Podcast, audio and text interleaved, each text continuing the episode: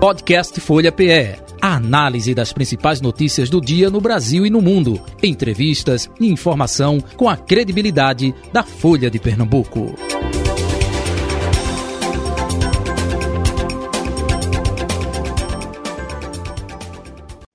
Folha Política. Folha Política, segunda-feira, 24 de outubro de 2022. O nosso convidado de hoje é o presidente nacional do Cidadania, Roberto Freire.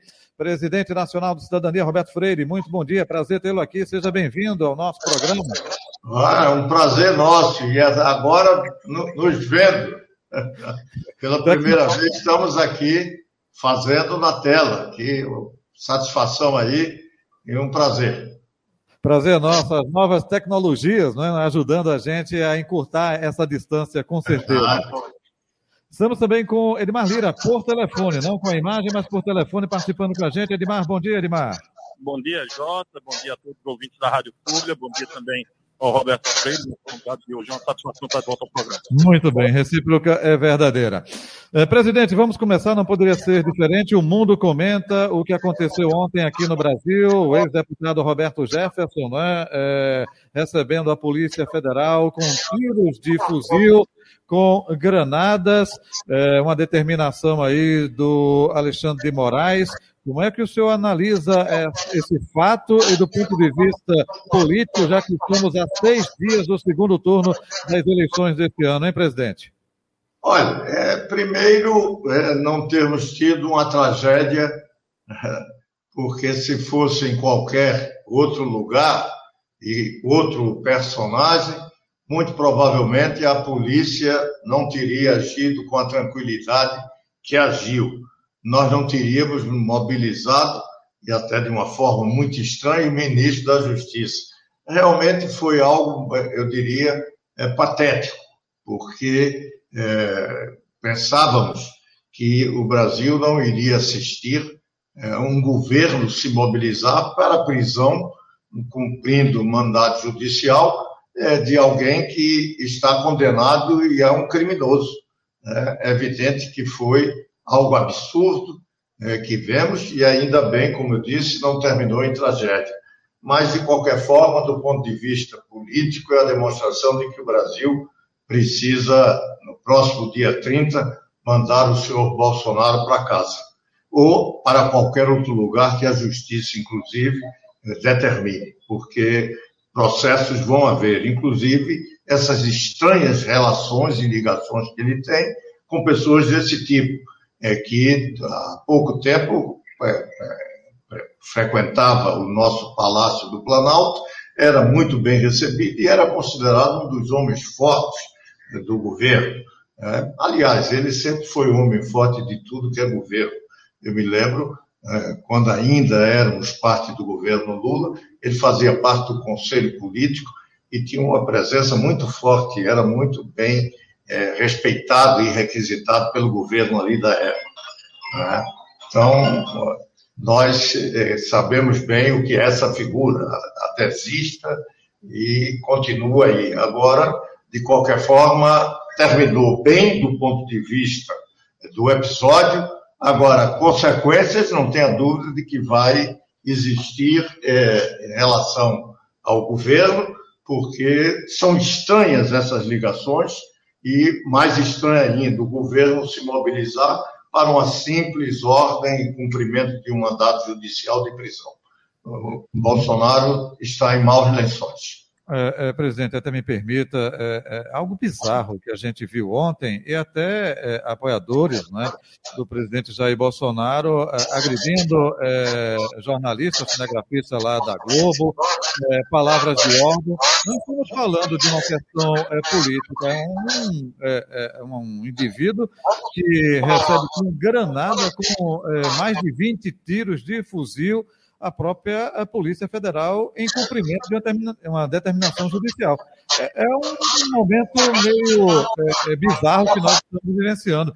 Me parece é, mais que é uma seita né, que nós estamos acompanhando no Brasil. Não é uma ideologia política, é, me parece que é algo partindo para o fanatismo, algo que não aceita mesmo. Né?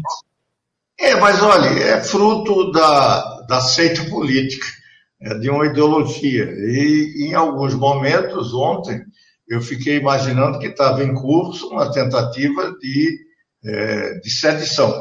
Né? Inclusive, teve um Twitter, não sei se foi apagado, mas o próprio candidato a presidente da República, um general, falou algo de que deveria receber o apoio, até porque a polícia não ia atirar no povo.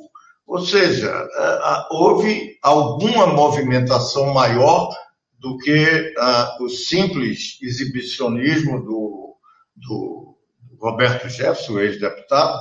Aliás, ele, é, ele sempre foi de algumas dessas exposições, dessas tiradas, é, mas por trás, como se houvesse uma tentativa de juntar é, aos apoiadores do governo, apoiadores do Roberto Jefferson, até porque houve uma certa divisão no final e tivemos até o presidente da República é, querendo descartar toda e qualquer relação dele com o Roberto Jefferson, por conta, talvez, de, de não ter dado certo é, um processo de ampliação da, da, daquela desobediência é, civil e armada, não foi uma desobediência pacífica, uma desobediência, desobediência armada, inclusive com armamento que não sei como foi parar, porque armas a gente sabe, o governo liberou de forma irresponsável armamento no país, mas de qualquer forma algumas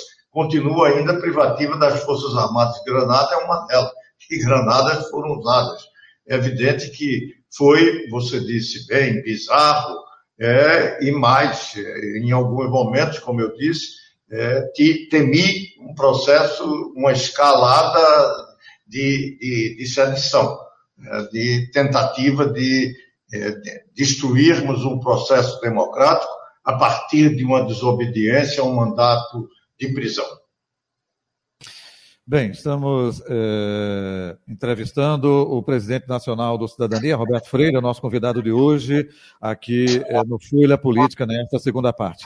Bem, a gente teve probleminha com o Edmar Lira, né, colunista de política da Folha de Pernambuco, que estava por telefone, então a gente vai continuar aqui com o presidente Roberto Freire em outro momento, é, com certeza, o Edmar participa com a gente.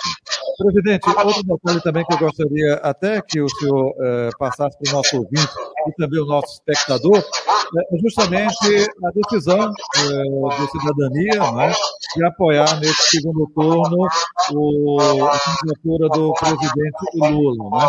É, a gente já noticiou, claro, aqui no próprio Folha Política, a decisão tanto da sua candidata no primeiro turno, Simone Tebet, quanto a sua decisão. Mas agora, tanto é, pelo DAIO, quanto ah, também pela transmissão no YouTube, o, o, que levou justamente a cidadania a apoiar é, a candidatura do presidente Lula nesse segundo turno, hein?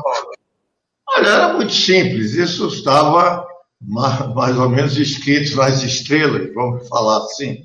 Até porque desde o começo nós imaginávamos e continuamos imaginando, eu acho que se tivéssemos tido uma frente ampla desde o início, inclusive com Simone Tebet e outras lideranças políticas que agora, no segundo turno, se integraram, e se tivéssemos avaliado, e eu disse isso, talvez aqui até com você, em algumas das nossas entrevistas, uhum. de que eh, derrotar o fascismo é sempre mais fácil com uma frente mais ampla. E tendo como eh, líder uma figura que tivesse um trânsito maior na sociedade e articulasse apoios de setores, eh, podíamos chamar de uma direita democrática, para esse processo de isolamento do fascismo e da sua derrota. É, e isso estava mais ou menos dentro de um script de que o Bolsonaro era o nosso adversário. É claro que tínhamos também que derrotar, se desejássemos e desejávamos, mas a sociedade não quis, termos a nossa candidata, no caso, a Simone Tebet. E ela está junto conosco, e desde o término da eleição, na noite do primeiro turno, eu estive, inclusive, junto com ela, e ela deu aos partidos que estavam com ela 48 horas. Eu uhum. estive com ela e 48 horas para nossa, para nossa, nosso partido, Cidadania, era, era excessivo. Nós ali já estávamos decididos é, que iríamos apoiar Lula. Não por Lula em si, mas pelo que ele hoje representa, que é uma alternativa a riscos antidemocráticos, como estamos vendo ontem. É, se era um início de uma sedição, é, nós estamos com receio de algum tempo é, desse governo que, desde o primeiro dia que assumiu, tem uma postura de não ter compromisso com a democracia. Aliás, ele nunca teve a sua biografia, se quisermos dizer, é uma folha corrida junto a todos os crimes que foram cometidos pela ditadura militar, inclusive de tortura, até porque ele tem como ídolo um torturador. Então, é, a sua história não é uma história democrática. É, ele é um órfão de ditadura. Ele aprecia as ditaduras. Ele gosta dos regimes autoritários. E durante todo o seu governo, esse processo gerou, inclusive, contradições que estamos vivendo um processo de desarmonia entre os poderes. E isso patrocinado pelo governo desde o começo, com algumas contribuições dos poderes, mas isso é um, um, uma consequência de termos um executivo que não cumpriu com aquilo que era o respeito à Constituição, desde o início. E, portanto, nesse segundo turno, não nos restava outro caminho para a manutenção do próprio regime democrático que apoiar Lula. E estamos apoiando, e com toda é, é, seriedade possível, participação efetiva, a ponto de termos a satisfação de ver que saímos de uma eleição com uma votação pequena, mas saímos com uma candidata com uma dimensão grandiosa, com participação muito efetiva e, eu diria, sendo muito significativo para a expansão do apoio e da aliança que se está em torno de Lula nesse segundo turno. Essa é a explicação que o Cidadania teve e com toda clareza Alguns até disseram, mas você foi muito crítico à Lula, e eu não deixo de ser crítico. Aquilo que eu fiz permanece. Agora, muito claramente, nós estamos juntos no dia, no dia 30, votando 13, para que o Brasil continue num processo democrático. Até porque lutou muito para conquistar essa democracia. Presidente Roberto Freire, nós estamos aí é, com a situação econômica também, e a gente sabe que a situação econômica interfere não é, na parte mais sensível do ser humano, que é o bolso. E nós temos é, liberações do governo Bolsonaro nessa reta final, justamente de campanha. É, como o senhor observa justamente esse aspecto? Isso pode influenciar, está influenciando no eleitorado para esse segundo turno? É, liberação de consignado, Caixa Econômica Federal, situação também envolvendo a questão dos 600 reais. Como o senhor analisa isso nessa reta final, na última semana antes do dia 30, hein? Olha, é, tivemos é, claramente uma extrapolação. É, por conta exatamente dessa crise econômica, 30 milhões de brasileiros com fome, é, o Congresso Nacional é, ficou quase impossibilitado de votar contra uma PEC que liberava o governo para exatamente cometer é, isso que em nenhuma outra eleição foi permitido é, executar um, um, orçamento por um pretenso é, decretação de estado de emergência no Brasil. E aí se liberou ali, é, algo que em nenhuma outra eleição teve. Agora, temos que ter também um pouco de clareza que, infelizmente, todo esse sistema de assistencialismo nós tivemos em todas as eleições é, nesses últimos 30 anos. Né? Quase todo o governo tinha os seus programas e, nesse momento, eram momentos em que os programas eram sempre muito avivados é, como um instrumento é, de apoio do governo no processo eleitoral. Me lembro muito bem de que em campanhas outras éramos sempre acusados que iríamos acabar com o programa de Bolsa Família e outros programas assistencialistas.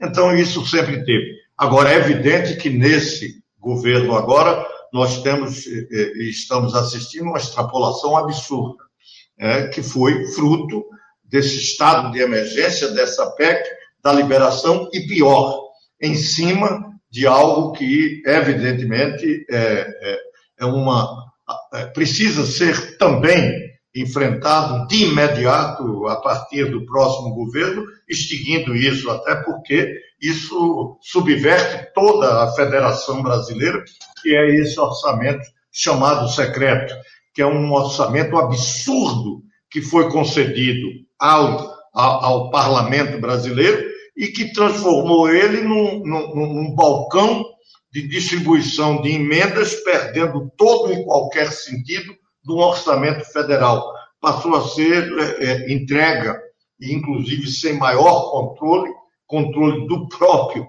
poder público, sem nenhuma transparência, a ponto de se chamar secreto, é, bilhões e bilhões é, de recursos públicos que poderiam estar resolvendo problemas graves da nossa desigualdade, da nossa perversa injustiça social, é, da, dos nossos distúrbios econômicos e tudo mais. Certo. O presidente, outro detalhe também, o senhor falou aí de orçamento secreto e a gente, é, é, ao longo da história, né, uma forma de a famosa governabilidade, né? É, mensalão, orçamento secreto, enfim. É, é, claro que a atenção é para o dia 30 agora, é, é, eleger né, o presidente Lula, já que o seu partido está apoiando nesse segundo turno mas comprometimento para reverter essa situação, para não acontecer o que aconteceu, por exemplo, com a Dilma Rousseff, que não tinha a famosa governabilidade com o Congresso Nacional. O que o cidadania, o que vocês pensam justamente, olha, Lula chegando em 2023, como é, é manter é, liderança no Congresso sem que exista essa, é, esse orçamento secreto? Olha, eu, tô, eu sou um homem muito vivido, inclusive, no parlamento. Fui líder de governo e sei que você pode ter governo, mesmo com todas as dificuldades, sem necessariamente estar buscando formas, é, evidentemente, ilícitas, ilegais, irregulares e, evidentemente, imorais para ter o relacionamento e ter a governança. Eu fui líder do governo Itamar, acompanhei o governo Fernando Henrique, um primeiro, o início de um governo Lula, só que este processo de imaginar ter governabilidade, sem articular politicamente, sem inclusive correr riscos no executivo de ser derrotado no Congresso, até porque isso é democrático, um sistema presidencialista permite que socorra, até porque não cai governo, se o, o executivo não aprovar determinadas proposições suas.